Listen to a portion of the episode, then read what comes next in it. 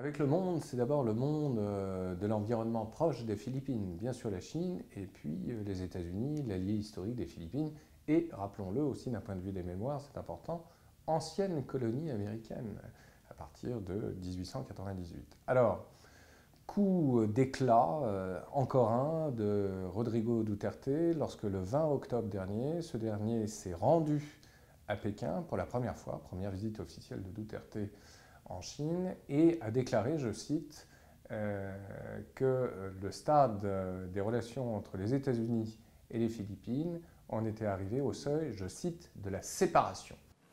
I announce my separation from the United States. Donc le mot est fort, et évidemment, les chancelleries américaines ont commencé à, s'affoler. Euh, et en même temps, ce n'est guère surprenant venant de Duterte, puisqu'on se souvient qu'à l'issue du G20 à Hangzhou il y a quelques semaines, eh bien, Duterte, évidemment, euh, avait insulté euh, Barack Obama lui-même, président des États-Unis.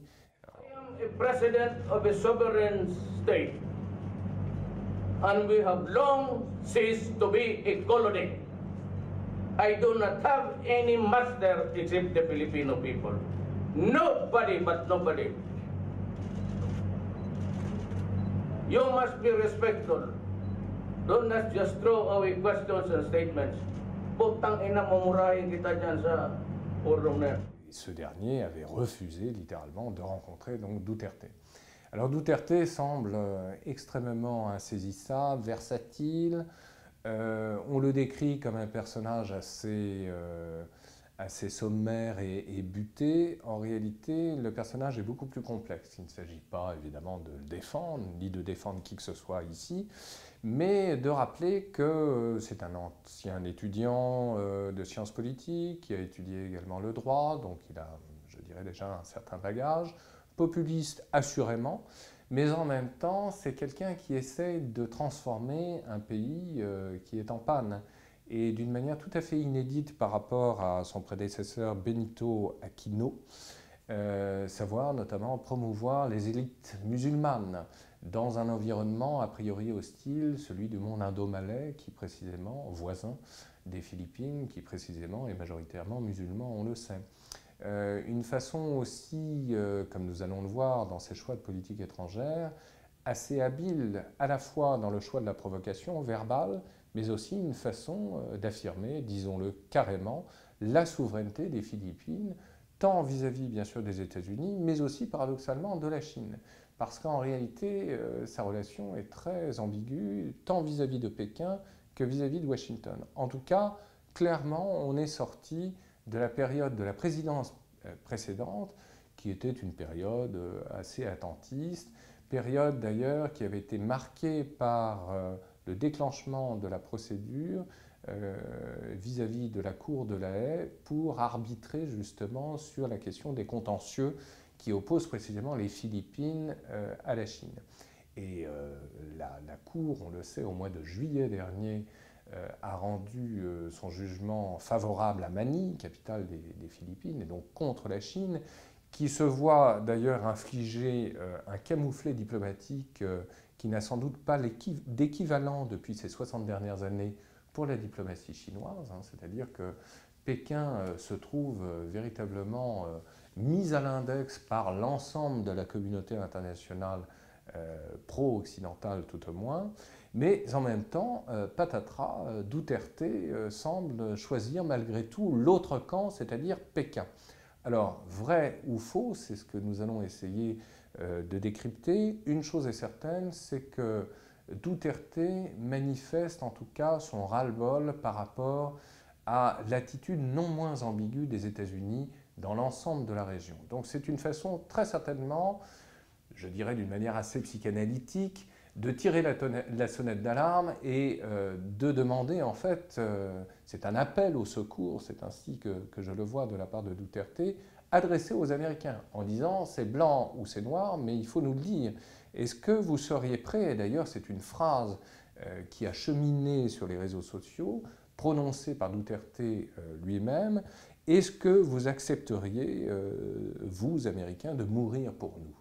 Et, en tout cas, Duterte a été en, réalité beaucoup plus affirmatif euh, à l'égard de ses interlocuteurs américains en disant que clairement, les Américains n'iraient jamais se battre pour Manille.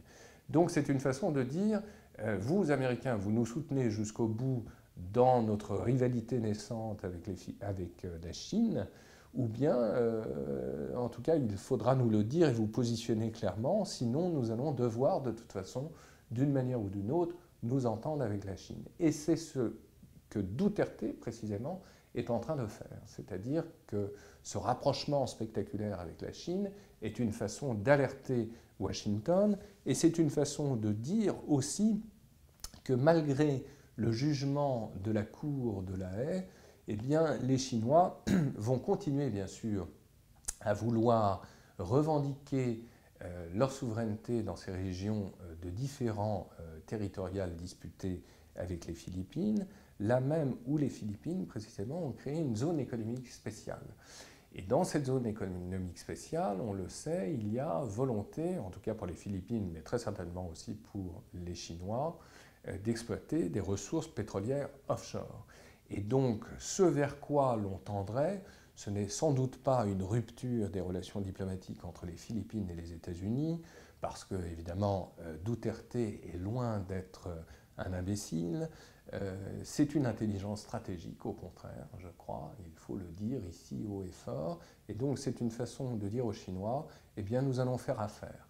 Partageons justement l'exploitation de ces nappes pétrolières offshore dans la zone, dans la zone économique spéciale qui est la nôtre et que, nonobstant la décision de la Cour internationale euh, de la vous ne reconnaissez pas, vous, Chinois, et ça sera une façon de pacifier nos relations bilatérales, mais en même temps, euh, tout en continuant à nous euh, concilier malgré tout avec les États-Unis. Donc, c'est un cas extrêmement intéressant, et Duterte, finalement, a une certaine intelligence historique aussi, parce qu'il sait pertinemment que il n'y a pas si longtemps encore, l'Indochine, ce que l'on appelle chez les géographes l'Indochine, et notamment le Vietnam, mais aussi et surtout le Cambodge, ont été mis à feu et à sang précisément par la rivalité des trois grands de la région, Union soviétique, euh, Chine communiste et États-Unis précisément.